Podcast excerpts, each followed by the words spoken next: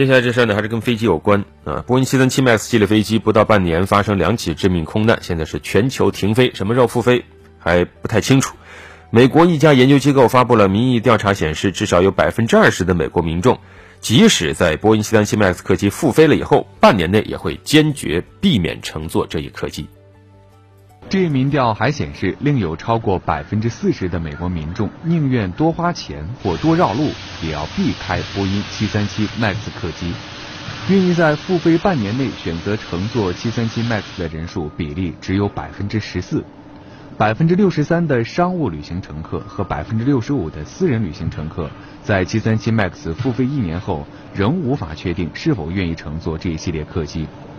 一些受访者说，去年十月底的印度尼西亚狮子航空公司空难和今年三月的埃塞俄比亚航空公司空难发生后，他们已对波音丧失信心。还有一些受访者认为，波音公司不负责任、自大傲慢。据了解，大约两千名美国民众参加了这一在线调查，并回答了三十八个问题。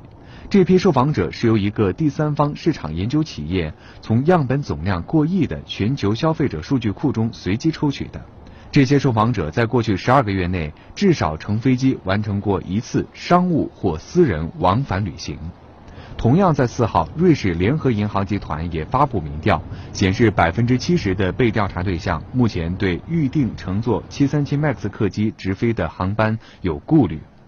有美国媒体指出，这两项民调凸显了波音为重获公众信心面临的巨大挑战。目前，波音公司方面拒绝就这两项民调作出回应。